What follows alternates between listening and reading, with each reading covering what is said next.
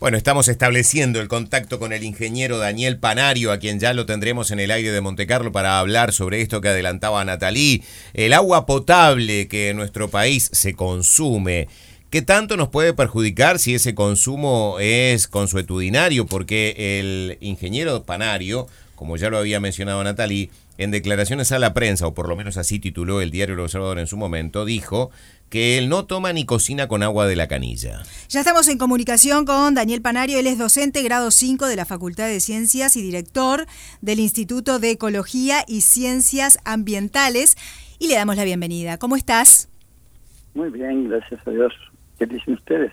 Muy bien, muchas gracias por atendernos. Un placer tenerlo en el programa. Bueno, hacíamos referencia a este título que para muchos puede sorprender y que lo tomó el diario El Observador eh, acerca de su declaración. No tomo ni cocino con agua de la canilla. ¿Por qué? Bueno, este, tal cual lo decíamos en ese momento, yo digo, mucha sorpresa no habrá, porque yo vengo diciendo eso hace 10 años. Es decir, el tema es que, eh, digo, el agua es potable, el agua dulce sin duda, ¿no? Es decir, eh, pero potable es un decreto, ¿no? Este, pero en los hechos, la, la ciencia está demostrando que a veces cuando tiene eh, muchas sustancias eh, nocivas, eh, aunque sea poquitito, ¿no? Pero la suma de todas, el cóctel es peor que, que algunas se pase un poco para arriba. Y bueno, este, yo tengo muchos riesgos este, a su vez para haber fumado toda mi vida. Pero la gente yo le recomiendo que no lo haga porque, digo, se puede resolver las cosas de manera sencilla, ¿no? Es decir, haciéndose dependiendo de lo que quiera filtrar, lugares como Guichón de que están dando agua con arsénico, entonces mm. eso lleva un tipo de filtro, ¿no? La gente eh, que vive en Montevideo y tiene agua muy muy buena, este pero tiene un cóctel de pequeñas cantidades de plaguicidas, ¿no? Este que se usan lamentablemente en la cuenca de Santa Lucía y entonces yo prefiero que las filtren, ¿no? Yo que sé, el, el filtro de carbono en ese caso es un filtro que se puede hacer en casa, ¿no? En fin, este, yo no recomiendo nada, nada.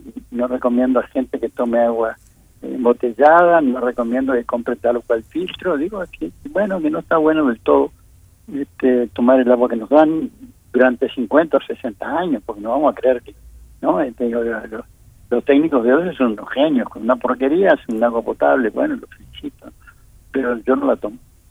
Bien, ¿hay patologías asociadas al consumo de al agua? Bueno, la patología más común es el cáncer, ¿no? Lo que pasa es que eh, está asociado a la ingesta, ¿no? Este, agua es, este, es, lo que comemos, con plaguicidas, qué es lo que es. Pero Uruguay siempre anda en el, en el entorno del top ten, ¿no? Los, los 10 este, países con mayor incidencia de cáncer vinculados a la ingesta, ¿no? Ustedes lo pueden verificar eso, ¿no? Este, hay una página de internet que se llama World Cancer, este, estadístico, nombre algo similar. Este, no sé cómo lo han cambiado, pero ahí muestran que, bueno, si no estamos entre los 10 primeros, andamos entre el 13, 14, ¿no? De ciento y pico de países. Entonces, bueno, algún problema tenemos, ¿no? ¿Y dónde está el problema? ¿El ingeniero está en la cuestión técnica, de tecnología que tenemos que aplicar, o en la contaminación que volcamos hacia nuestros recursos hídricos? No, es la contaminación, la tecnología que usa la voz, bueno, dentro de las posibilidades de nuestra economía este, suele ser de lo mejor que hay. Bueno, depende a su vez, porque la, las famosas UPAs, ¿no? que es una maravilla de, tecnología nacional, este, un poco este, mejorando otra tecnología del ejército americano, está muy buena, pero por algunas algunas cosas no la filtra, ¿no? Entonces, este, yo qué sé, está bárbaro para usarla con, casa. pero pero está bárbaro, digo, el mejoramiento que han hecho de su sistema de filtración, pero por ejemplo no tiene filtro de carbono, ¿no? si no tiene filtro de carbono se pasa todo lo que, eh, en fin, eh, se filtran todas las bacterias, todo ese tipo de cosas, pero bueno, y, se tratan además con hipoclorito, y bueno, llega, eh, pero tener cosas en se nos cortó un poquitito ahí, ingeniero, a ver si podemos retomar mejor la transmisión. Eh, ingeniero, eh, ahora sí, se le escucha mejor. Decía que las, las UPA, las que fueron muy famosas en su momento también porque nuestro país colaboró, por ejemplo, con Haití en su momento después de aquel terremoto devastador. Eso. Sí, sí, Está muy bueno para esas circunstancias, ¿viste? Pero yo no quiero tomar esa agua si no le agregan ciertos agregados que creo, hasta que yo sepa, solo tenía Bella Unión, el agregado este, de filtro de carbón. Las demás plantas no lo tenían, ¿no? Entonces, bueno, hay hay alternativas para hacerlo, ¿no? Es decir, largar el, el carbón activado de la cañería, cosas que han hecho en colonias, pero no es bueno, no está bueno, ¿no? Eso no está bueno. Eh, si yo no entendí mal, en algún momento deslizó que se podría buscar como alternativa filtros caseros. ¿Cómo sería eso? Bueno, eso se pueden conseguir por internet, porque en última instancia el, carbón activado es muy barato, se vende en droguerías, ¿no? Este, entonces uno puede poner un filtro de arena, un filtro de papel de filtro, este, un filtro de carbón activado, otro filtro de arena, y bueno, y por arriba echarle el agua, y bueno, y seleccionar lo que uno toma por día, que no llega a dos litros. En total, o sea, bueno, uno se prepara dependiendo del tamaño de la familia, y tiene para tomar, tiene para cocinar, tiene para el mate, y listo, y el resto, digo, bañarse se puede, salvo que alguien sea muy alérgico al hipoclorito de sodio, que los hay también, por supuesto o que le agregaron un poco más de soda, como ocurrió hace un tiempo, y a la gente casi se le caía el pelo, pero esos son accidentes, ¿no? En general el agua de osa es muy buena dentro de ciertos entornos, pero yo no la quiero para tomar los 70 años. No quiero para mis yo sé. Claro, sí, sí, se entiende. Ingeniero, ¿y qué pasa con aquellos cursos de agua que proveen justamente de este vital elemento a ciudades como por ejemplo Montevideo en algún momento se manifestó, y recuerdo incluso en el pasado gobierno, cuando Fernández Huidobro fue ministro de Defensa Nacional, que había mucha preocupación por lo que pasaba justamente con el suministro de agua potable a Montevideo, porque había que este, cuidar ese recurso. ¿Usted cómo lo ve actualmente y cuál ve, cuál piensa usted que puede llegar a ser el futuro de estos recursos hídricos que proveen de agua potable a las distintas ciudades? Bueno, pero primero tengo que decir es que a mí me alegró mucho que Fernández Huidobro haya entendido lo que yo digo, ¿no? Porque, digamos, el que lo dijo fui yo, eso, él lo tomó ah. muy en serio. Fernández Huidobro tomó sus declaraciones, está bien. Sin duda, y, y, y, muy bien, digo, ¿no? Las entendió perfecto, ¿no? Le parece que después de eso nadie más la entendió, ¿no? no la volví a escuchar yo por lo menos a una declaración tan contundente como la de él, que a ver, vamos a explicar por qué Fernández Huidobro dio esas declaraciones, porque él dijo que tenía que ser cuestión de defensa nacional el cuidado de esos afluentes. Él manifestó que allí tenía que ser una cuestión que el Ministerio de Defensa Nacional, recordemos, él era en ese momento ministro de Defensa Nacional, tenían que cuidar esos recursos, porque no solamente dijo había un problema con una eventual contaminación, sino que además corríjame usted si me equivoco, ingeniero, pero dijo que si alguna vez alguien pretendía cometer un atentado, perfectamente podía hacerlo envenenando esas aguas. Bueno, eso, eso está, bueno, a ver, este, yo espero que esas cosas estén lejos de nosotros, pero sí, digo, efectivamente podría ser. Este, pero el problema es que efectivamente la defensa nacional pasa por la defensa de nuestros recursos naturales, aunque el ejército no lo entienda, ¿no? Entonces, por ejemplo, no importa al ejército que se erosione en las costas, no, eso no le importa, pero se pierde territorio. En Estados Unidos, no, el, ejército, el batallón de ingenieros es el que se encarga de la defensa de costa, pero no de que la invadan, este, porque nadie va a invadir las costas de Estados Unidos, la que está que no la invada el mar, ¿no? Entonces, realmente tienen, digamos, una estructura con un conocimiento científico bestial, ¿no? En materia de defensa costera, de defensa que no se le lleve el mar, ¿no? Nosotros hacemos todo lo contrario, ¿no? hacemos lo posible para que la rompa todo el mar este, y vendemos los territorios costeros y lo que sea, ¿no? Este, fraccionamos eh, terrenos fiscales para que algunos mayaboro construyan viviendas y hoteles y no sé qué, como está ocurriendo, ¿no? Este, en este momento en la costa de Maldonado y, situaciones similares en Rota que, bueno, afortunadamente fueron paradas un poco, pero sí, este, tenía toda la razón del mundo, Guidobro, en ese sentido, ¿no? Este, yo en eso coincido absolutamente con él. Pero bueno, el asunto es que hay que cuidar las fuentes de recursos, y no que los mayaboro agarren y, decidan no de plantar soja, por ejemplo, con plaguicidas en la cuenca de Santa Lucía, que no significa nada, como yo decía en ese artículo en el Observador, desde el punto de vista económico para el país, pero sí este, significa mucho desde el punto de vista de la calidad del agua de Santa Lucía. No podemos proteger ni siquiera este pedazo del territorio nacional, ¿no? De los mal oro que plantan soja o de no puede ser, ¿no? Digo, me parece que es un poco ridículo, ¿no? Eso de la libertad libre, sí, bueno, la libertad libre para quién. Perdón el término, pero digamos, a mí me resulta muy molesto ese tipo de declaraciones y cuando hacen que, eh, digamos, haya cierto tipo de industrias o producciones o empresarios que puedan hacer cualquier cosa, ¿no? De contaminar, destruir, eh, ellos, ellos, y no importa, no tienen por qué declarar ni siquiera qué plaguicida están usando, ¿no? Bueno, eso no puede ser, ¿no? ¿Y, y cuándo y cómo lo aplican? No, no, eso queda a voluntad, ¿no? Y a voluntad los peces que han sido analizados muestran de que hay elementos que entran de contrabando, ¿no? Porque que hay, por supuesto, que hay empresarios muy honorables, la mayoría seguramente, en la actividad agrícola, pero hay los otros también, ¿no? Como hay los que venden, eh, digamos, juntan con la soja, juntan este, cocaína, ¿no? Entonces, bueno, ¿de qué, de qué estamos hablando? Eh, una consulta. Eh, ¿Qué tan limpia es el agua de lluvia? ¿Está contaminada? ¿Se puede consumir? En una época había trascendido que uno eh, podía hacer tortas fritas, incluso este, la gente de campo acostumbraba a utilizarla. ¿Se puede o no? Caramba, esa pregunta que usted me hace este, es muy inteligente, es muy complicada de contestar, ¿no?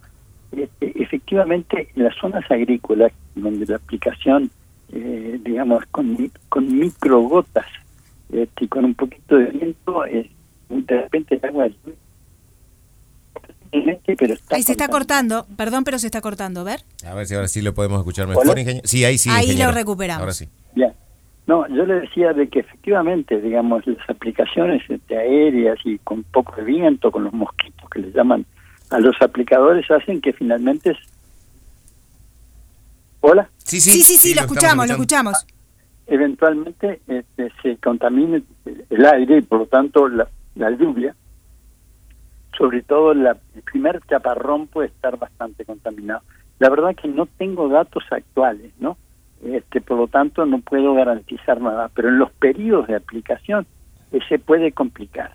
lamentablemente el agua de lluvia era de las mejores aguas que teníamos, ¿no? Nuestros abuelos usaban los sí este, que son fantásticos, porque además controlan la escorrentía del agua en, los pueblos, ¿no? Porque el agua tampoco hay que tirarla por las por las calles porque finalmente genera inundaciones, ¿no? está muy bueno captarla y usarla, este, pero... En alguna oportunidad, ingeniero, en alguna oportunidad se decía que eh, eh, la, mm, la, eh, candiota había afectado bastante la calidad de la, de la lluvia. O sea, había nubes que al momento de, descargar la lluvia podían eh, traer contaminación de candiota, ¿no?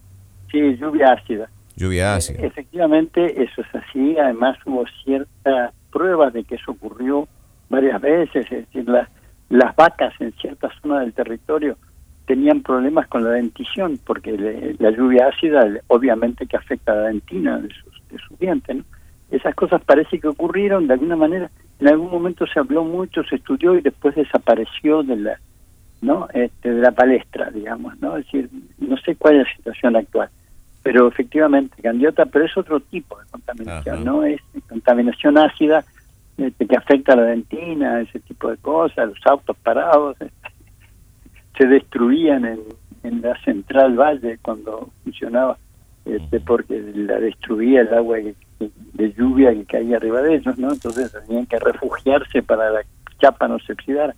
Pero digamos, esos son, es otro tipo, es contaminación y es severa seguramente, pero eh, digamos, la otra es cancerígena, ¿no? Ese es el problema. Ingeniero. Tiene muchos problemas, pero no es cancerígena. Bien. Los plaguicidas sí lo son. ¿Y qué tan lejos estamos del tratamiento de aguas, por ejemplo, que se hace en Israel, que hoy día es un referente a nivel mundial en los tratamientos hídricos? Bueno, es un referente, digamos, porque nos quieren vender potabilizar agua salada, ¿no? Mm. Es, ridículo, digo, bueno, que nos vendan eso, no, no se puede ni creer, ¿no? Tenemos agua dulce suficiente, podemos este, potabilizarla impresionante, podemos cuidar la cuenca de Santa Lucía para que dé agua para todo, porque además el río Santa Lucía es un río fantástico porque parte del agua corre en superficie y parte corre por adentro de sus sedimentos, ¿no? Entonces está permanentemente filtrándose a sí misma, es un río maravilloso. Pero si le plantamos eucaliptus en la cuenca alta para que tenga menos agua el río, ¿no? y después le plantamos soja en la cuenca media y después le agregamos los efluentes de todas las ciudades sin tratamiento. Bueno, caramba, si no fuera que es un río fabuloso, estaría imposible, así no serviría para nada. Bien. Pero digo, no es tan difícil cuidarlo, ¿no? Bien. Eh, ingeniero Daniel Panario, muchísimas gracias por el tiempo que nos ha brindado. Ha sido muy claro en esto y queda, bueno, del mensaje, obviamente queda esa sugerencia de cuidar mucho el recurso hídrico que tenemos, intentar evitar más contaminación de la que tiene y la sugerencia de utilizar algún tipo de filtro. ¿no? solamente una cosita más, aunque la el, eh, em, eh, hervamos el agua, este tampoco. No, no, eso, eso no cambia nada, ¿no? el agua de OCE, desde el punto de vista bacteriológico, que es lo que puede actuar en relación a hervirlo, no sé qué, es casi perfecta, digo, ¿no? No, no, ese no es problema. Además, contra las bacterias tenemos nosotros defensas. Lo que no tenemos defensas es contra los químicos que hemos fabricado que antes no existían en la naturaleza. Ese es el problema. No, no, no hervirla, más, más bien que no, todo lo contrario. Bueno, hay más que, no hay más remedio que hervirla para tomar mate, para hacer quiero, no sé qué. Pero yo usaría agua filtrada, sí, sin duda filtrada, y inclusive, digamos, por una filtración artesanal, ¿no? Este, que, que depende de dónde, porque si es en, en algunas zonas es carbono activado, si es en en los lugares que hay exceso de arsénico, como Yum, por ejemplo, es, este, se hace con viruta de hierro y tiene un poquito de, de, acidificación mínima para que funcione mejor. Bien. Este, pero no, este, por favor, decir, digamos, usemos el agua nuestra, que es muy buena y, muy, y, mucho mejor que la que usan los israelíes, que a un costo eso es lo que quieren hacer los israelíes ahí, ¿no? Este, el proyecto Neptuno, ¿no? La cosa más ridícula que he escuchado en mi vida. Cuando falta el agua, en la cuenca de Santa Lucía, el, río de la Plata está salado, ¿no? Y cuando hay exceso de agua, porque llueve mucho, está lleno de cianobacterias el, río de la Plata. Este, y además no sobra el agua en Santa Lucía. Entonces, digamos, es una cosa de locos. Eso, eso es un negocio de cuarta, ¿no? Que alguien tiene interés en hacerlo. Ingeniero, muchas gracias por el tiempo que nos ha brindado. A la orden. Que pase muy bien. El ingeniero Daniel Panario estaba allí en la línea telefónica. Eh, por acá hay alguien que pregunta por qué la calidad de la transmisión disminuye, dice considerablemente y se escucha con ruidos, dice al punto que cuando subo el volumen al máximo casi no se escucha. En realidad, las dificultades que hubo en esta entrevista tienen que ver con el teléfono del cual hablaba el ingeniero Panario, que seguramente es un teléfono celular en una zona donde la cobertura podría ser seguramente bastante pobre y por eso cada tanto como que se perdía la, señal. Pero, pero bueno, creo que quedó claro el mensaje del ingeniero, ¿no? Porque también hay otras personas que nos están mandando sus mensajes diciendo, bueno, hay cosas que yo no entiendo, porque por ejemplo, dice, mi doctora me dice que sí, que se puede tomar perfectamente el agua de... No nos olvidemos que el ingeniero Panario ha estudiado mucho este tema, viene trabajando desde hace mucho tiempo con esto, viene este, mm, informando y de alguna manera batallando también para con este asunto de eh, cuidar el recurso hídrico que tenemos, ¿no?